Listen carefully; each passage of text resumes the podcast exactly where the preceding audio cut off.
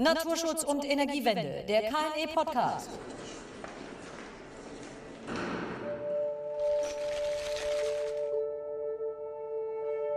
Herzlich willkommen zu einer neuen Ausgabe des KNE-Podcasts Naturschutz und Energiewende. Am Mikrofon begrüßen Sie der KNE-Geschäftsführer Michael Krieger. Hallo und der Direktor des KNE, Thorsten Drenal-Erke.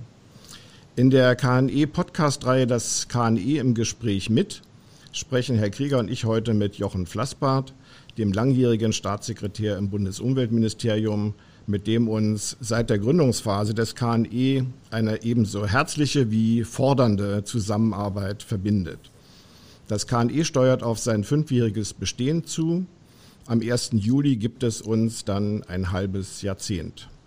Ein Grund, uns mit Jochen Flassbart zu einem Austausch zu verabreden über die naturverträgliche Energiewende in Deutschland. Das Gespräch findet Corona-bedingt als Videochat statt und Herr Krieger und ich werden uns bei den Fragen abwechseln. Herzlich willkommen, Jochen Flassbart. Ja, schönen guten Tag zusammen. Herr Flassbart, Sie sind seit 2013 beamteter Staatssekretär im Bundesumweltministerium und in dieser Funktion auch mit der Energiewende befasst, nämlich mit deren Naturverträglichkeit. Meine Frage zum Einstieg ist eher allgemeiner Natur. Wie hat sich in Ihrer ganz persönlichen Wahrnehmung das Verhältnis von Energiewende und Natur- und Artenschutz entwickelt? Reden wir hier nur über Konflikte oder gehen beide Seiten immer auch mehr aufeinander zu und als Gewinner vom Platz? Ja, das hat sich ehrlich gesagt in Wellenbewegungen entwickelt. Also als ich noch NABU-Präsident war äh, und die ersten Windanlagen vor allem in Schleswig-Holstein äh, entstanden sind, äh, da war dort eine riesengroße Aufregung. Also das war auch innerverbandlich ein ganz groß, äh, großes und schwieriges Thema, weil diejenigen, die die Windanlagen als erste hatten, äh, die hatten die großen Proteste, die haben die Probleme gesehen und die anderen ähm, haben im Wesentlichen eine ähm, umweltverträgliche Energieversorgung gesehen. Also damals waren die Auseinandersetzungen nicht weniger hart, als sie ähm, auch heute zum Teil sind. Insgesamt sehe ich aber, dass insbesondere auch die großen Verbände sowohl auf der Energiewirtschaftsseite wie auch auf der Naturschutzseite auch eigene Gesprächsformate finden, wechselseitig auch verstehen ähm, die Anliegen und sich auch um äh, Lösungen bemühen. Wir haben solche Prozesse ja auch, die wir moderieren und äh, das KNE ist ja nichts anderes letztendlich als sozusagen der Ort, an dem auch gerade dieses Zusammenführen von Positionen stattfinden soll. Der Bundesrechnungshof hat 2018 äh, festgestellt, dass der Umgang des Bundeswirtschaftsministeriums mit seinem Energiewende-Steuerungssystem äh, mangelhaft sei. Ein wirksames Steuerungssystem lege erst vor, wenn es überprüfbare Ziele gäbe, Handlungsbedarf erkennbar würde und der Wille erkennbar sei, Kurskorrekturen vorzunehmen, wenn sie erforderlich werden. Nun werde ich den Staatssekretär nicht auffordern, seine Kolleginnen und Kollegen im Wirtschaftsressort zu kritisieren. Aber Jochen, kannst du für unsere Hörerinnen und Hörer vielleicht kurz skizzieren, wie die relevanten Ressorts der Bundesregierung in der Energiewende hinsichtlich Zielsetzung, vielleicht auch Kurskorrekturen zusammenarbeiten und was sich vielleicht auch seit 2018 da bewegt hat und neu auf den Weg gebracht wurde? Ja, abgesehen davon, äh, dass wir in der Regierung ohnehin in der Öffentlichkeit ja nur liebevoll übereinander ähm, reden, ist es auch tatsächlich so, dass wir, äh, sagen wir mal, die einerseits die Kritik des Rechnungshofes ja schon richtig ist, dass wir überprüfbare Ziele brauchen. Äh, und das haben wir mit der äh, mit der letzten EEG-Novelle zum Ende des letzten Jahres äh, ja auch gemacht, indem wir die Ausbauziele neu äh, gesetzlich verankert haben aus Sicht des Umweltministeriums immer noch viel zu niedrig als Ausbauziele. Aber immerhin, äh, das ist jetzt äh, eine, eine Wegmarke. Und insofern ist die Kritik, äh, glaube ich, auch ein bisschen zu einseitig an das Wirtschaftsministerium gerichtet. Wir haben außerdem einen Monitoring-Mechanismus mit den Ländern vereinbart, im Gesetz äh, verankert, weil die Bundesregierung, egal welches Ressort, hat nicht die Instrumente, die benötigt werden, um auch eine entsprechende Flächenverfügbarkeit und Steuerung im Raum äh, vorzunehmen. Wir brauchen also die Länder und das haben wir jetzt Grund angelegt. Wenn es nach uns im BMU geht, würden wir gerne diese Instrumente noch verpflichtender machen. Äh, wir reden ja jetzt über die nächste EEG-Novelle schon wieder, ob sie noch im Frühjahr Frühjahr klappt, weiß ich nicht. Das ist in jedem Fall etwas, was wir da auch auf dem Zettel haben, dass wir mit den Ländern noch verbindlichere Vorgehensweisen verabreden müssen. Und äh, wie äh, hat man sich die Kommunikation zwischen den Ressorts äh, vorzustellen? Äh, spricht man miteinander nur dann, wenn es knirscht, oder gibt es sozusagen regelmäßige äh, Formate, in denen man sich äh, austauscht und guckt, wie weit man ist und was man zusammen noch auf den Weg bringen kann? Naja, das ist ehrlich gesagt ganz normales Regierungshandwerk und das ist häufig auch besser, als es äh, manchmal den Anschein ähm, hat. Und äh, konkret äh, natürlich beim EEG, beim Ausbau der Erneuerbaren, die Fachleute bei uns aus der Klimaabteilung sind mit den äh, Fachleuten des äh, Wirtschaftsministeriums aus der Energieabteilung in einem ständigen Dialog.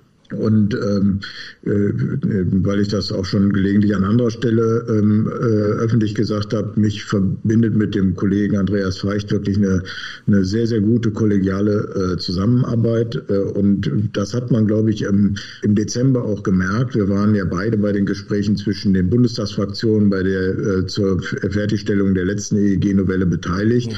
Und das braucht es dann, glaube ich, auch, um Dinge dann auch lösbar zu machen. Die Energiewende wird ja in den Ländern umgesetzt, mit allen Vor- und Nachteilen, was das mit sich bringt. Im neuen EEG 2021 wurde eine engere Zusammenarbeit von Bund und Ländern vereinbart. Was kann und wird das bringen, beziehungsweise warum eigentlich macht der Bund den Ländern nicht klare Mengen beziehungsweise flächenmäßige Vorgaben, etwa zum Ausbau der Onshore-Windenergie? Ist das rechtlich eigentlich ausgeschlossen? Nein, das ist äh, nicht vollständig ausgeschlossen. Allerdings erfordert es, dass die Länder äh, dem auch zustimmen. Ja? Und das wird noch ein Stück Überzeugungsarbeit brauchen, um auch Solidarität zwischen den Ländern äh, herzustellen. Äh, und es ist ja eben so, dass Bayern äh, zu den Ländern gehört oder vielleicht das, das Bundesland ist, das am stärksten sich im Grunde gegen die Onshore-Windenergie aufgestellt hat, äh, mit äh, viel zu überhöhten ähm, Abstandsregelungen äh, zu äh, Siedlungen, was gleichzeitig übrigens die Konflikte im Naturschutzbereich erhöht, ja, weil es den, die gesamte äh, Flächenkulisse verringert. Wir können das als Bund nicht einseitig tun, aber wenn wir im EEG einen klaren Mechanismus vereinbaren, dass die Länder so und so viel Prozent ihrer Landesfläche für Onshore-Windenergie bereitstellen müssen, dann wäre das eben gesetzlich auch äh, so geregelt. Dann müssten sie es auch tun. Aber dafür müssen wir eben auch äh, über den Bundesrat die Länder gewinnen. Dafür werben wir. Äh, und dann, ähm, glaube ich, werden wir einen großen, großen Schritt voran, auch in der Lösung von Konflikten zwischen Naturschutz auf der einen Seite und Windenergie auf der anderen Seite, weil weil sobald wir Mengenziele haben, kann dann auch über die räumliche Steuerung mit Eignungsgebieten und Ausschlussgebieten schon auf der planerischen Ebene viel an Problemen vermieden werden. Ein großes Problem, die Länder schlagen hier teilweise dramatische Töne an, scheint sich mit dem Auslaufen der 20-jährigen EEG-Förderung für eine ganze Reihe von Windenergieanlagen zu verbinden. Letztlich steht deren Abbau an.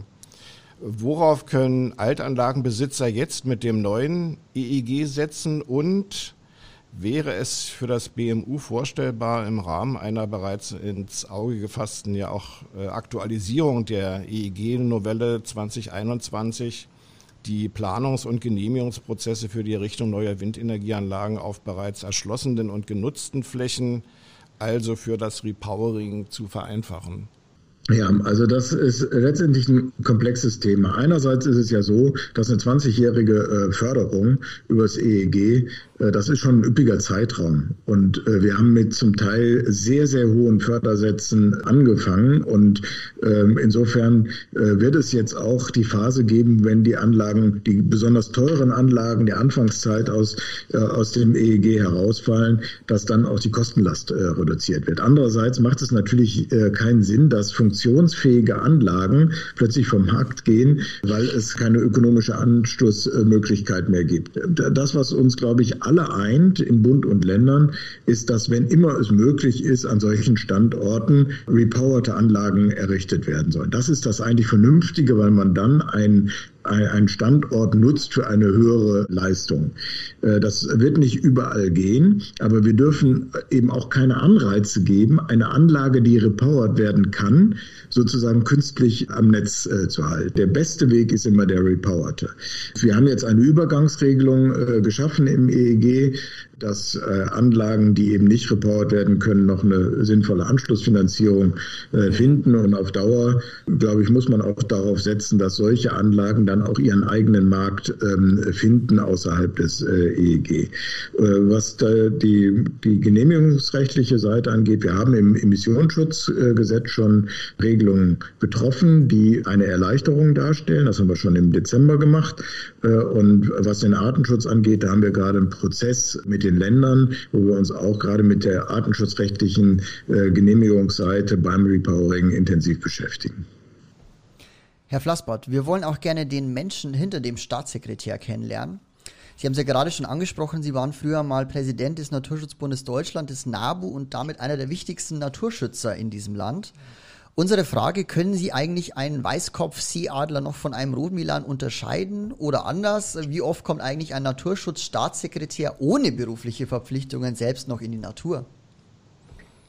Ja, also ich bin, ich bin ehrlich gesagt gar kein äh, besonders guter Ornithologe und äh, ich habe ja meinen äh, Zivildienst äh, auf äh, einer Nordseeinsel auf Schahörn bei Cuxhaven äh, verbracht.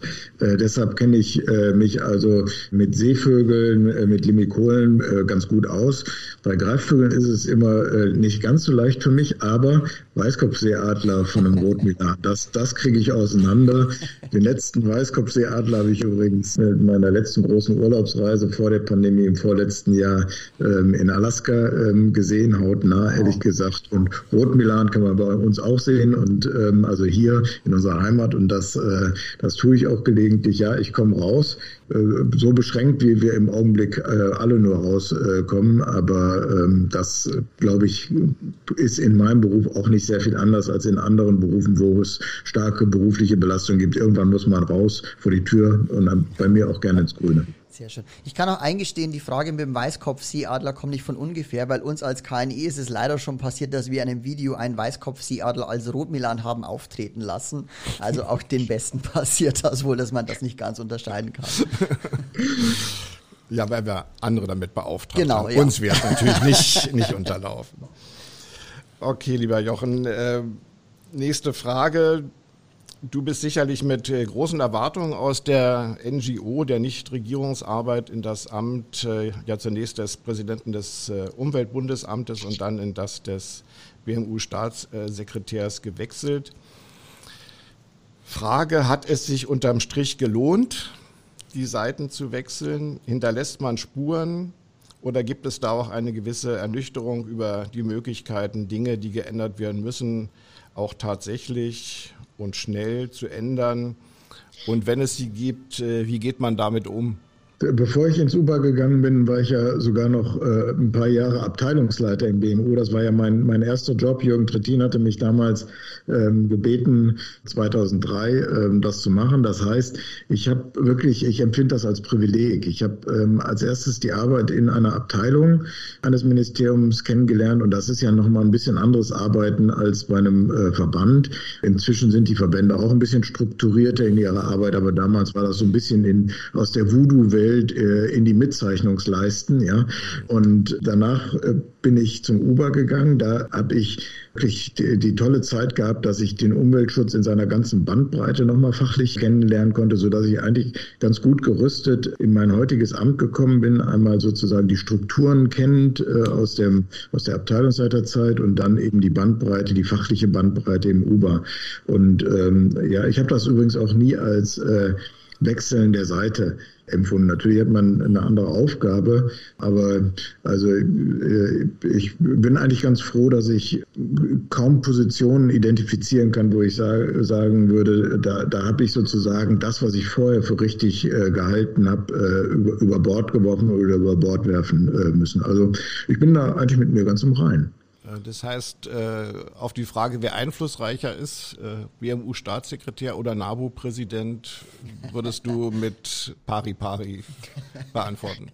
Ja, weil die, ähm, weil die Einflüsse sind ganz, äh, ganz unterschiedlich. Natürlich hat man den äh, unmittelbareren und, und größeren Einfluss äh, als Staatssekretär. Das ist so, weil bei uns wird halt nicht, man, man fordert nicht, ja, sondern macht, man macht's halt. Ähm, auf der anderen Seite ist man immer die, in die Begrenztheiten ähm, des Regierungshandelns und des abgestimmten Regierungshandelns eingebunden. Ich habe das aber nie als Problem äh, empfunden. Das, äh, das Fordernde von Verbänden kann gesellschaftliche Aufmerksamkeit und gesellschaftlichen Druck auslösen, der dann Regierungen auch tatsächlich äh, zum Handeln bringt. Und in meinem Job ist es eben so, es muss irgendwie gelingen, sich mit jemand anders zu einigen. Wenn mir einer gegenüber sitzt aus einem anderen Ressort, ein Staatssekretär, eine Staatssekretärin, und die sagt immer nein und ich will aber ja, dann, dann bleibt es nichts anderes übrig. Dann muss man sich einigen, wenn man Dinge nicht ständig zum Scheitern bringen äh, äh will. Das ist eine andere Herausforderung und wenn es dann gelingt, äh, dann ist man, ist man auch ganz froh. Ja, und letztlich sitzen sie ja, sich ja nicht nur Menschen gegenüber oder Ressorts, sondern auch äh, gesellschaftliche Gruppen und gesellschaftliche Interessen, die da verhandelt werden. Natürlich eine sehr spannende Sache. Ein Stück weit sind wir ja auch involviert. Herr Krieger mit der nächsten Frage. Genau. In den Ausbaugebieten für die Windenergie hat der Artenschutz viele neue Freunde gewonnen. Selbsternannte Expertinnen und Experten in den Reihen der Windkraftgegner sorgen sich um Schwarzstorch und Rotmelan, ja sogar um Insekten. Gefällt Ihnen das als Naturschützer oder sind äh, das für Sie Instrumentalisierungen, die dem Naturschutz eher schaden? Ja, das ist zum Beispiel so ein, äh, ein äh, Fall, äh, ich sagen würde, das habe ich früher als NABU-Präsident schon genauso gesehen wie jetzt. Und zwar nicht nur bei Windkraftanlagen, sondern ich kann mich erinnern, als wir über die A20, das ist die Autobahn, die da oben in Mecklenburg-Vorpommern äh, durchfährt, das war ja ein, äh, ein Produkt der Vereinigung und dann sollte da oben eine Autobahn hin. Und da gab es irgendeinen endemischen Käfer, der, ähm, also endemisch heißt, der nur da lebt, ja.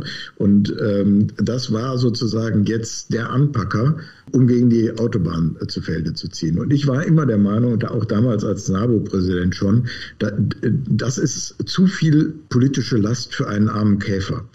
Das kann der ja gar nicht tragen. Wir waren, äh, es war doch äh, in Wahrheit niemand oder so gut wie niemand, vielleicht irgendwelche wirklichen Experten wegen des Käfers gegen die Autobahn, sondern weil wir sie verkehrspolitisch äh, für, für falsch gehalten haben. Und man muss meines Erachtens in der redlichen gesellschaftlichen Debatte die Gründe benennen, warum man gegen etwas ist.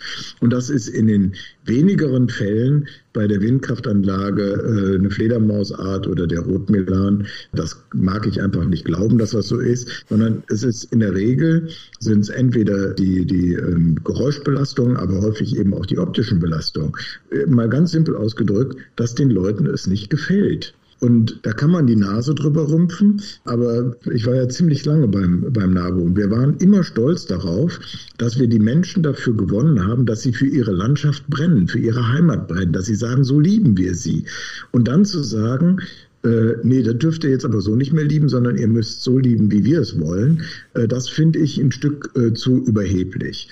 Aber man muss am Ende zu gesellschaftlichen Einigungen kommen. Und deshalb kann ich auch nicht sagen, dass jemand, der, äh, sagen wir mal, das Landschaftsbild ohne Windenergie schöner findet, am Ende sich durchsetzen sollte. Aber es ist, äh, was mich stört, ist, wenn das praktisch zu einem unredlichen, äh, nicht zulässigen Argument erklärt wird, sondern es gehört in die Abwägung und dann muss entschieden werden. Und dann werden wir auch relativ häufig Entscheidungen treffen, dass eben diese Wind-Onshore-Energie nicht verzichtbar ist, dass wir sie brauchen und dass deshalb die Einschränkungen auch hinzunehmen sind.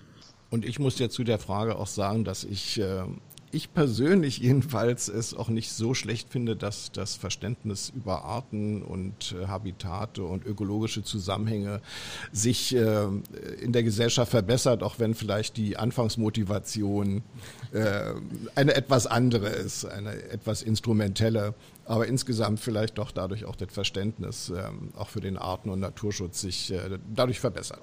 Ja, stimme ich ja absolut zu. Und ich meine, das ist auch der Weg nach vorne und dafür steht das KNE ja auch.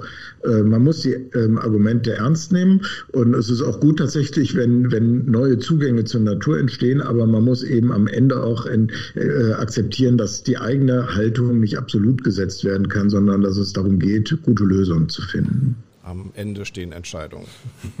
okay, wir kommen jetzt zu einigen Fragen, wir haben sie genannt, gefährliche Fragen, wo wir also sorgfältig fragen und du sorgfältig antworten musst.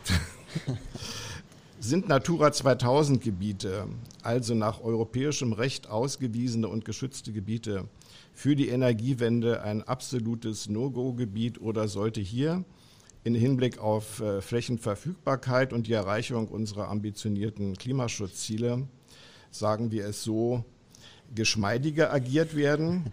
Und wie stellt sich für den BMU-Staatssekretär, der ja auch stark in die internationalen Klimaschutzgespräche und Verhandlungen involviert ist, in seiner Arbeit eigentlich das Verhältnis von Klimaschutz und Artenschutz dar? Ja, also die, die erste Frage, ähm, die finde ich gar nicht so äh, gefährlich, Thorsten. Die, ähm, die ist meines Erachtens relativ leicht zu beantworten. Äh, das FFH-Regime, das Europäische Naturschutzrecht, sieht ja für die FFH-Gebiete kein äh, generelles Nutzungsverbot äh, vor. Und es sieht auch kein Verbot vor, Anlagen zu errichten, dort etwas zu bauen. Ja, das gilt gar nicht nur für Windkraftanlagen, sondern das europäische Regime ist so, dass eine Verträglichkeitsprüfung gemacht werden muss. Also ist, ist das, was da geschehen soll, in dem Fall vielleicht eine Windkraftanlage oder, oder eine PV-Anlage, steht das den Schutzzielen äh, dieses Gebietes entgegen. Äh, wenn diese Prüfung zu dem Ergebnis kommt, das steht dem nicht entgegen. Und das ist bei FFH-Gebieten durchaus vorstellbar bei Windkraftanlagen, wenn die Schutzgüter äh, zum Beispiel keine in der Größenordnung fliegenden äh, Vögel sind, sondern möglicherweise äh, besondere Fauna, dann mag das auch möglich sein, in dem bestehenden europäischen Rechtsregime dort eine solche Anlage zu errichten. Und selbst wenn die FFH-Verträglichkeitsprüfung zu einem negativen Ergebnis kommt, ist es möglich, mit Kompensation und im Wege von Ausnahmen ähm, auch eine solche ähm, Anlage äh, zuzulassen. Die Frage ist, ob das, sagen wir mal, äh, ob das Regionen sind, Gebiete sind, auf denen man ein besonderes Augenmerk haben sollte. Also ich finde, die Grundvermutung sollte sein, das sind äh, sozusagen die Juwelen des Naturschutzes dieses Gebietes und da sollte man mal von der These ausgehen, das sind nicht ähm, sozusagen vermutete Vorranggebiete für Windenergie. Äh, was aber nicht ausschließt, dass, dass es auch trotzdem möglich ist. Und insofern, ja, ähm, das könnte schon sein, dass sich, und einige Länder haben es ja auch offener. Ja, es ist ja in dem wird ja in den Bundesländern unterschiedlich gehandhabt. Also der endemische Käfer müsste dem nicht unbedingt entgegenstehen, aber übergeordnete Betrachtungen könnten doch dazu führen, dass man sagt, die halten wir, soweit es geht, äh, heraus aus der Nutzung für erneuerbare Energien. Ja, das war, also ich kann das erinnern, ähm, als ich Naturschutzabteilungsleiter äh, war, da ging es ähm, um die Frage, machen wir die EEG-Förderung auch im, äh, in den ähm, Offshore FFH-Gebieten, Natura 2000-Gebieten. Die waren ja damals noch in der Entwicklung. Äh, und da hatte ich ein ziemlich streitiges Gespräch mit meinem damaligen Chef, das war Jürgen Trittin, und äh, mit dessen Staatssekretär Rainer Barke. Und ähm, die Frage war, die oder die Diskussion ging ganz genau so. Die äh, erneuerbaren Leute hier im Ministerium damals, die haben gesagt, aber wenn, wenn das doch eine FFH-Verträglichkeitsprüfung äh, übersteht, dann kann man es da doch auch machen. Und dann habe ich äh, gesagt, ja, aber das ist ja eine Förderung, das EEG. Ja? Und äh, der Staat muss ja nicht zwingend etwas fördern in einer Kulisse, die zunächst mal für einen anderen Zweck äh, gedacht ist. Ja? Aber wenn eine Anlage da die FFH-Verträglichkeitsprüfung übersteht, ähm, dann mag das ja sein. Und damals haben wir ja noch gedacht, dass äh, Offshore-Windparks niemals in eine Größenordnung kommen, dass sie ohne EEG-Förderung auskommen. Also ich fühlte mich ehrlich gesagt damals auf einer ganz sicheren Seite. Man hat gedacht, wenn es kein Geld gibt, dann kommen die da auch nicht hin. So in Inzwischen ähm, ist es anders. Wir haben ja Nullgebote gesehen, also hat sich die Welt da ein Stück verändert. Klimaschutz und Artenschutz, das finde ich was Böses, wenn ich das mal so sagen darf. Ja, aber mit einem, mit, mit einem, kann man ja beim, beim Podcast nicht sehen, aber mit einem äh, Lächeln im Auge. Ja mir gefällt nicht das Gegeneinanderstellen von Artenschutz und Klimaschutz. Also man, äh, ich höre das gelegentlich, dass Klimaschutz eine so herausragende globale ähm, Aufgabe ist und wenn es die Erderwärmung gibt, dann äh, ist äh, diese Erderwärmung für den größten Teil des Artensterbens verantwortlich. Ja, das kann man alles so sagen, aber ich finde es auch ein bisschen wenig ambitioniert, wenn Politik sagt, wir haben hier zwei große zentrale Aufgaben, Biodiversität und Klimaschutz. Ja? Und wir können diese Aufgaben nur jeweils der einen zu Lasten der anderen lösen. Also da habe ich einen höheren Anspruch äh, an, an politisches Geschick und ich bin fest davon überzeugt, man muss diese beiden Dinge, ja, man darf sie nicht gegeneinander stellen. Aber man darf sie diskutieren und das werden wir tun. Im Sommer werden wir einen äh, KNE-Kongress genau zu diesem Thema machen. Vielleicht schaust du mal vorbei. Genau. Und wir haben auch gleich später noch mal eine Frage zum Internationalen, aber erst noch hätte ich noch eine andere. Ähm, sehen Sie eigentlich Möglichkeiten, jetzt sind wir schon sehr stark eingestiegen in diese ganze Problematik um äh, den Schutz äh, von äh, Schutzgebiete hatten wir jetzt, jetzt gehen wir mal auf die von einzelnen Individuen. Sehen Sie Möglichkeiten, dem Populationsschutz von Arten in den Genehmigungsverfahren von Onshore-Windenergie einen größeren Stellenwert zu geben? Zum Beispiel über die Artenhilfsprogramme, die immer wieder diskutiert werden, um auch hier die biologische Vielfalt zu unterstützen. Ähm, vor allem im Gegensatz zum Individuenschutz, der ja derzeit aktuell das Rechtsregime äh, darstellt. Und teilen Sie die Befürchtung der Windbranche, dass erfolgreiche Artenhilfsprogramme den Windenergieausbau weiter erschweren könnten? Ja, also zunächst mal, das stimmt. Im Augenblick haben wir, ähm, oder das europäische Recht hat ja einen Individuenschutz ähm, vorgegeben. Das war klassischerweise in Deutschland im Naturschutz, also vor den beiden Naturschutzrichtlinien, so nicht der Fall. Und ähm, das hat ganz, ganz spezifische Ursprünge in der, ähm, in der Gesetzgebung auf EU-Ebene äh, gehabt. Ob man es heute nochmal so machen würde, weiß ich auch nicht. Aber jedenfalls ist dieser Individuenschutz ähm, herausfordernd, aber er steht einer vernünftigen Ausgestaltung von Planungen nicht entgegen. Und am besten kommt man dem, dem Populationsschutz entgegen, indem auf einer höheren Ebene äh, geplant wird. Also Ausschlussgebiete, äh, Eignungsgebiete, bei denen dann tatsächlich der Populationsblick ähm, ähm, äh, im, im Fokus stehen sollte. Und dann, und das haben wir in der Umweltministerkonferenz letztes Jahr schon gemacht, dann kann man übrigens auch Entscheidungen ähm, leichter auf der Grundlage von Ausnahmegenehmigungen machen. Wenn ich ein äh, Eignungsgebiet habe, dann kann ich sagen, das ist sorgfältig abgewogen worden. Und äh, dann, so haben wir ja auch in der Umweltministerkonferenz argumentiert, ist eben das gesellschaftliche Interesse an dem Ausbau der erneuerbaren Energien überwiegend gegenüber diesem Einzelfall äh, des Artenschutzes. Aber diese Abwägung, die geht auch so, aber die ist unendlich viel leichter, wenn es planerisch vorgeschaltet äh, eine äh, kluge Steuerung im Raum gibt. Und äh, siehst du oder hast du Verständnis für die äh, für die Befürchtung der Windenergiebranche, dass äh, wenn sie sich an Artenhilfsprogrammen beteiligen, die so erfolgreich sein könnten, dass sie ihnen letztlich wieder auf die Füße fallen?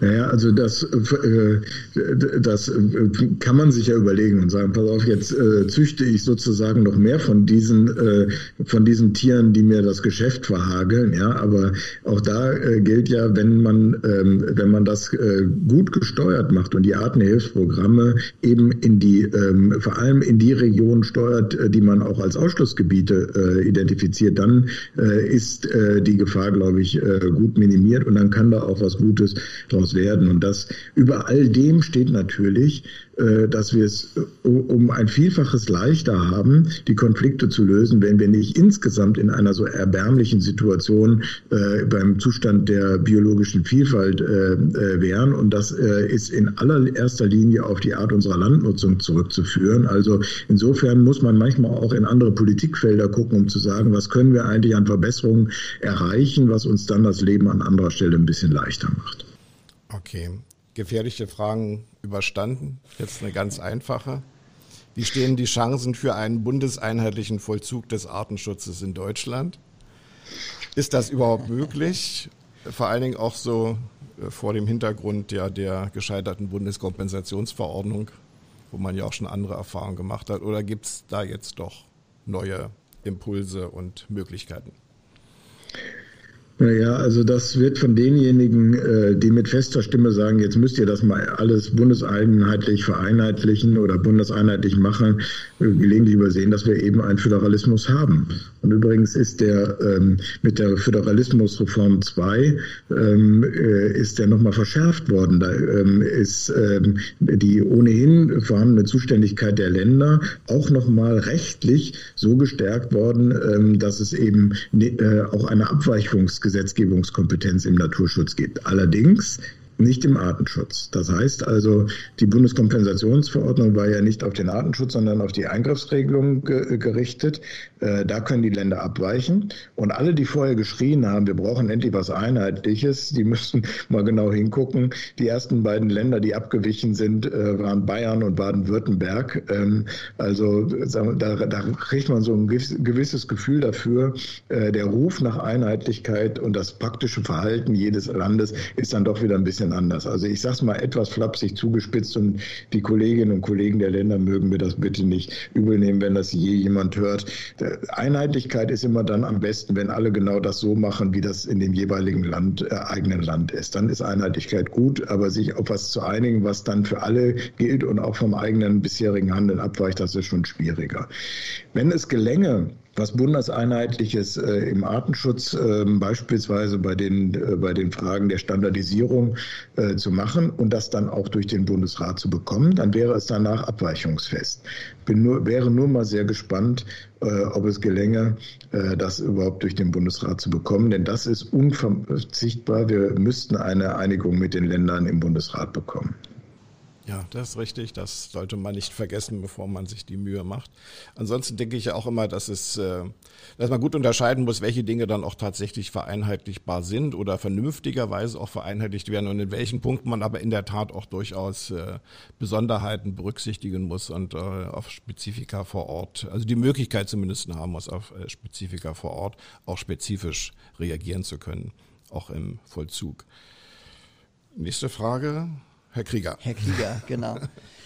Die Energiewende ist, äh, ist ja mein, nach meiner persönlichen Überzeugung und ich würde auch sagen, ein ganz großer Teil meiner Generation nur als internationales Gemeinschaftsprojekt zu schaffen. Deutschland ist sicherlich ein absoluter Musterschüler, wenn man sich ja anguckt, was wir an Erneuerbaren letztes Jahr ins Netz einspeisen konnten. Da hängen noch viele Länder der Welt hinterher. Ähm, jetzt ist es so, dass ich auch ganz persönlich für auch einen internationalen Erfahrungsaustausch stehe hier bei uns im KNE. Wir haben mit Ländern wie China, Indien, Chile und Südkorea zu tun, die auch ganz gespannt immer auf uns gucken, was Deutschland hier auch mit diesem KNE zum Beispiel macht. Sie selbst, Herr Flassbart, Herr Erker hat es vorhin schon angesprochen, sind auch dafür bekannt für ein international, für ein, und auch geschätzt für ein starkes internationales Engagement bei der Zusammenarbeit, was Klimaschutz und Energiewende und biologische Vielfalt angeht. Meine Frage an Sie ist, äh, wo stehen wir heute äh, im Kontext der internationalen Zusammenarbeit? Ähm, hat sich das verbessert, verschlechtert? Wie, wie stehen Sie dazu? Ja, es hat, ähm, es hat sich enorm verbessert und jetzt ist gerade mal wieder ein, ähm, ein besonderes Fenster, das sich öffnet. Es äh, ist auf internationaler Ebene äh, schon immer so, dass es wechselhaft äh, ist. Ähm, wir haben im Klimaschutz beispielsweise gesehen, dass vor ähm, etwas über zehn Jahren ähm, äh, eine ganze Phase Kanada sozusagen äh, von der Bildfläche verschwunden ist. Dann äh, gab es einen Regierungswechsel und wir haben unsere kanadischen äh, Freunde gehört, wie sie gesagt haben, Friends, Colleagues, we are back again. Ja? So und äh, dann waren dann waren die Amerikaner weg, jetzt sind sie wieder da. Australien hat unterschiedliche Entwicklungen gehabt. Also wir werden, glaube ich, damit leben müssen, dass es immer mal wieder Phasen gibt, wo es einzelne, auch wichtige Partner gibt, die, die nicht mehr so mitziehen. Und äh, das, ich bin aber inzwischen sehr davon überzeugt, dass das Klimaregime und daran hängen dann ja auch die, äh, insbesondere die Energiefragen, aber natürlich auch andere, äh, dass es robust ist ähm, und, und einen guten Rahmen äh, gibt und auch äh, äh, solche Tiefs äh, mit einzelnen Ländern immer wieder übersteht. Das haben wir ja jetzt, ähm, haben wir ja jetzt gesehen. Was die Debatte enorm verändert hat, ist die Festlegung äh, jetzt doch in vielen oder in etlichen wichtigen Weltregionen auf Treibhausgasneutralität bis Mitte des Jahrhunderts. Das, äh, in China, die sagen, sprechen von CO2-Neutralität bis 2060. Also das sind aber alles enorm wichtige Festlegungen, weil damit äh, in die Wirtschaft ein ganz klares Signal gegeben wird. Jetzt bei uns in Europa 2050 gibt es kein Business Case mehr mit äh, fossilen Energien oder mit CO2-Ausstoß. Dann ist das eine komplett erneuerbar basierte äh, Wirtschaft. In anderen Ländern, in China beispielsweise haben Sie genannt, da spielt Atomenergie auch eine Rolle. Äh, da mag es auch noch ein paar weitere Länder geben. Ich sage scherzhaft immer zu meinen chinesischen Kollegen, wenn ihr unbedingt an Wettbewerbsfähigkeit gegenüber uns nachlassen wollt, dann müsst ihr in Atomenergie weiter investieren. Ich glaube, dass wir den, äh, den besseren, auch kostengünstigeren Pfad haben, den resilienteren Pfad, äh, wie wir unsere Energieversorgung aufbauen. Jetzt hast du vielleicht gedacht, dass die gefährlichen Fragen schon vorbei sind, aber ich, die Frage von Herrn Krieger will ich vielleicht auch noch mal ein äh, klein wenig anschärfen, weil sie uns auch bewegt. Ähm, sollte es ein Mehr an weltweitem Austausch, Zusammenarbeit und Kooperation auch dann geben, wenn wir in wichtigen Fragen von Demokratie und Menschenrechten recht unterschiedliche Auffassungen haben? Wie gerade in China zum Beispiel. Ja, die Antwort ist ja weil es gar, also, weil es gar keine Alternative dazu gibt. Wie sollte die denn eigentlich aussehen? Also wir müssen in der Welt zusammenarbeiten und wir wissen, dass es äh, Länder und gar nicht ganz wenige gibt, die unsere Wertvorstellungen äh, nicht teilen, die, ähm, die bei Menschenrechten, bei Gleichbehandlungsrechten von Frauen und, und Männern, bei, bei Rechtsstaatlichkeit anders dastehen als, als wir. Und ähm, ich meine, das muss ein ständiger Austausch zwischen den Staaten sein, in denen man, in denen wir für, für unsere Werte, für die Art, wie wir uns demokratisch, demokratisch äh, organisiert haben, streiten, kämpfen, es auch zu einem, zu einem, zum Leuchten bringen. Ja, äh, wir können auch ein Stück stolzer in Europa ähm, äh, sein, was wir, was wir hier zustande gebracht haben. Aber ich finde nicht, dass es geht, Zusammenarbeit da, davon abhängig zu machen, dass es eben diese Werteübereinstimmung gibt. Dann, dann können wir nicht globale Politik machen, weil es dazu dann ehrlich gesagt zu wenige Partner gibt. So, und für unsere Zuhörerinnen und Zuhörer, die uns ja nur hören können, Herr Krieger und ich haben zu den Ausführungen von Jochen Flassbart heftig mit dem Kopf genickt. Genau.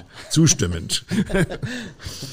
okay, Jochen, äh, jetzt kommt schon meine Abschlussfrage. Ähm, Im September diesen Jahres endet die 19. Legislatur des Deutschen Bundestages. Ein neuer Bundestag wird gewählt. Alle sind gespannt, einige angespannt.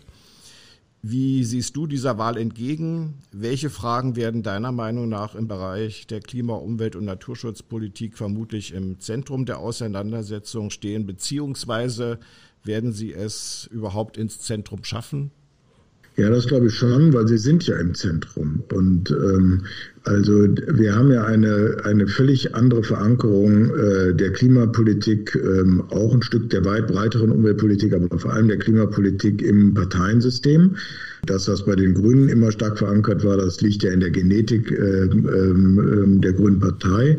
Ähm, ich bin Sozialdemokrat, das lag nicht in meiner Genetik meiner Partei, muss ich sagen. Ich habe auch manchmal äh, mich über Dinge geärgert, ja, und äh, ich freue mich jetzt maßlos, wie wichtig das Thema ähm, geworden ist. Und man sieht das ja in den ersten programmatischen Papieren, die ähm, von Olaf Scholz auch veröffentlicht worden sind, äh, dass das kein Nebenthema mehr ist. Und das, das finde ich auch ganz richtig, weil eben Transformation, die, die Transformation, die vor uns steht, eben auch eine riesengroße gesellschaftliche soziale Aufgabe ist, wo man darauf aufpassen muss, dass man niemand zurücklässt. Und ich sehe, dass es auch in der konservativen äh, Partei, in der ähm, äh, CDU, an Bedeutung äh, gewonnen hat. Und das ist ja, das ist ja für das Themenfeld, für das Politikfeld insgesamt gut. Und jetzt geht es darum zu ringen, darum einmal, wer, wer, wem glaubt man das eigentlich? Oder bei wem wirkt das so ein bisschen artifiziell? Also ich habe schon ein bisschen gegrinst, als Peter Altmaier im Herbst letzten Jahres als Wirtschaftsminister sein Zehn-Punkte-Papier zum Klimaschutz äh, äh, vorgelegt hat, wo ich gedacht habe, naja, vieles ist für die Galerie. Einiges wäre schön, wenn es auch handwerklich dann ähm, unmittelbar auf den Weg gebracht würde. Ähm, aber das mögen dann, ähm, das mag dann die Bevölkerung äh, beurteilen. Ich finde es jedenfalls richtig gut, dass äh, Klimaschutz es so weit gebracht hat. Ich wünsche mir, dass es auch für den Naturschutz im Herbst äh, gilt. Da ist, ähm, ich habe das Thema eben schon mal so grob angerissen, da ist das riesengroße Thema, unsere Landnutzungssysteme naturverträglich, umweltverträglich zu bekommen. Das entzieht sich nicht politischen Gestaltens. Ehrlich gesagt, das ist sogar in dem Bereich fast leichter als in vielen anderen Bereichen, weil wir ja auch mit sehr, sehr, sehr viel Geld operieren, sodass es eigentlich äh, möglich sein müsste, gesellschaftliche Anliegen und wirtschaftliche Anliegen der Land- und Forstwirtschaft übereinander zu bringen. Es wird auf jeden Fall spannend, was im Wahlkampf auch in diesem Jahr passieren wird, welche Themen da kommen. Ich habe auch eine letzte Frage, die ich an den Herrn Staatssekretär richten möchte. Sie machen ja auch einen eigenen Podcast im BMU. Wie sind denn Ihre eigenen Erfahrungen mit dem Podcast, mit dem Podcasten und die Reaktionen darauf? Ja, also mir macht das ja Spaß. Ich mache das gerne. Wir haben auch äh, Instagram-Interviews, äh, äh, die ich mache. Ich finde es einfach gut, dass wir äh, auf die Weise äh, Diskussionen führen können, an denen auch andere teilhaben können. Ähm, äh, bei einem Podcast kann man das anhören, bei den Instagram-Interviews, die ich mache, oder Gesprächen, das sind ja keine Interviews, Gespräche, ähm, da kommen dann auch die Fragen rein und ähm, ab und zu sieht man auch die Herzchen flimmern, dann freut man sich, dass man offenbar irgendwas gesagt hat, äh, was den Leuten gefällt. Also ich mache das gern, ist äh, eine gute Weiterentwicklung und äh, vielfach ärgere ich mich auch, äh, wenn bei den äh, Social Media, äh, dass einfach auch sehr viel, sehr viel Platz gelassen wird für für Hass, für, für Nicht-Zuhören, äh, für Aggression. Äh, das ärgert mich dann, aber es gibt eben auch ganz, ganz viel Möglichkeiten zum Austausch und deshalb habe ich mich noch nicht bei Twitter abgemeldet, wie andere das getan haben. Das, muss man dann irgendwie ertragen und hoffe immer, dass wir, dass wir auch im Netz so miteinander reden, wie man es eigentlich ähm, äh, mit einigermaßen gutem Benehmen auch in der wirklichen Wirklichkeit tun würde. Also das hier war so oder so ganz besonders schön, das Gespräch. Okay, danke, lieber Jochen Flassbart, sicherlich auch im Namen unserer Zuhörerinnen und Zuhörer für das Zeitnehmen in schwierigen Zeiten unter nicht so normalen, einfachen Bedingungen für unseren KNE-Podcast. Und ein Dankeschön auch in aller gebotenen politischen Neutralität natürlich für deine Arbeit und dein Engagement, insbesondere eben auch im internationalen Bereich. Das hat mich immer sehr beeindruckt. Hier endet im Rahmen unserer neuen Podcast-Reihe das KNE im Gespräch mit, die Ausgabe mit Jochen Flassbart, Staatssekretär im Bundesministerium für Umwelt, Naturschutz und nukleare Sicherheit. Vielen Dank, Herr Flassbart. Ja, vielen Dank euch. Alles Gute. Tschüss, tschüss. Bis zum nächsten Mal heißt es nun wieder. Das war's. Für heute.